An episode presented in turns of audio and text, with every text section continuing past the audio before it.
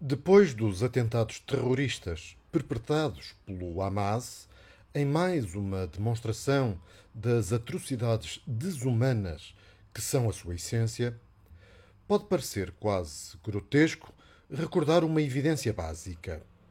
Na guerra, uma das vítimas é também a verdade.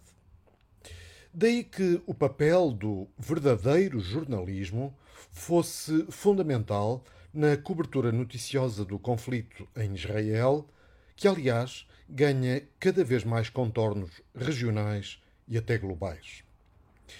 Infelizmente, deixo a seguir dois tristes exemplos de péssimo e irresponsável jornalismo.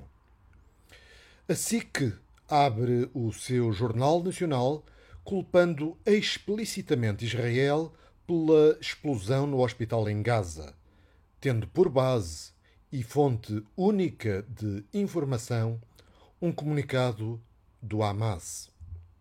Ou seja, a SIC, sem necessidade de contraditório ou dúvida metódica, aceita como verdade insufismável a palavra de um grupo terrorista. Já a RTP, mais subtil e capciosamente, deixa implícito que o mais provável culpado do sucedido em Gaza é Israel. E por isso, toda a peça deste canal de televisão vai no sentido de difundir a narrativa de um dos lados, neste caso, o lado do Hamas. Ora veja.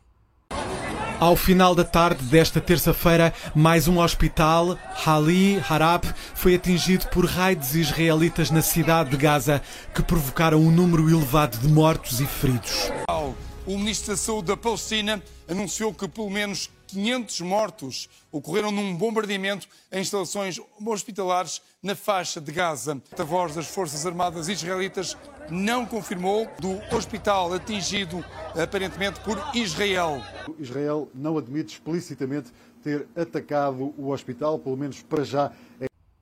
Mudando de cenário e geografia, e passando para o resultado das eleições gerais na Polónia do passado fim de semana, foi curioso registar que os mídia e a esmagadora maioria dos avançados comentadores dos órgãos de comunicação social nacionais afirmaram, como se de um facto se tratasse, que a segunda força política ganhou as eleições não disseram que Donald Tusk terá eventualmente mais probabilidade de formar governo.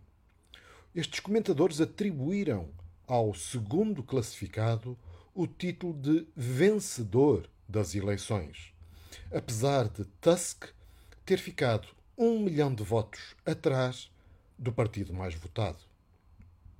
O tema da corrupção e deturpação jornalística será também abordado num evento que a Oficina da Liberdade está a organizar para o próximo dia 26 de outubro no Porto e para o qual convido desde já todos os seguidores do canal A Cor do Dinheiro.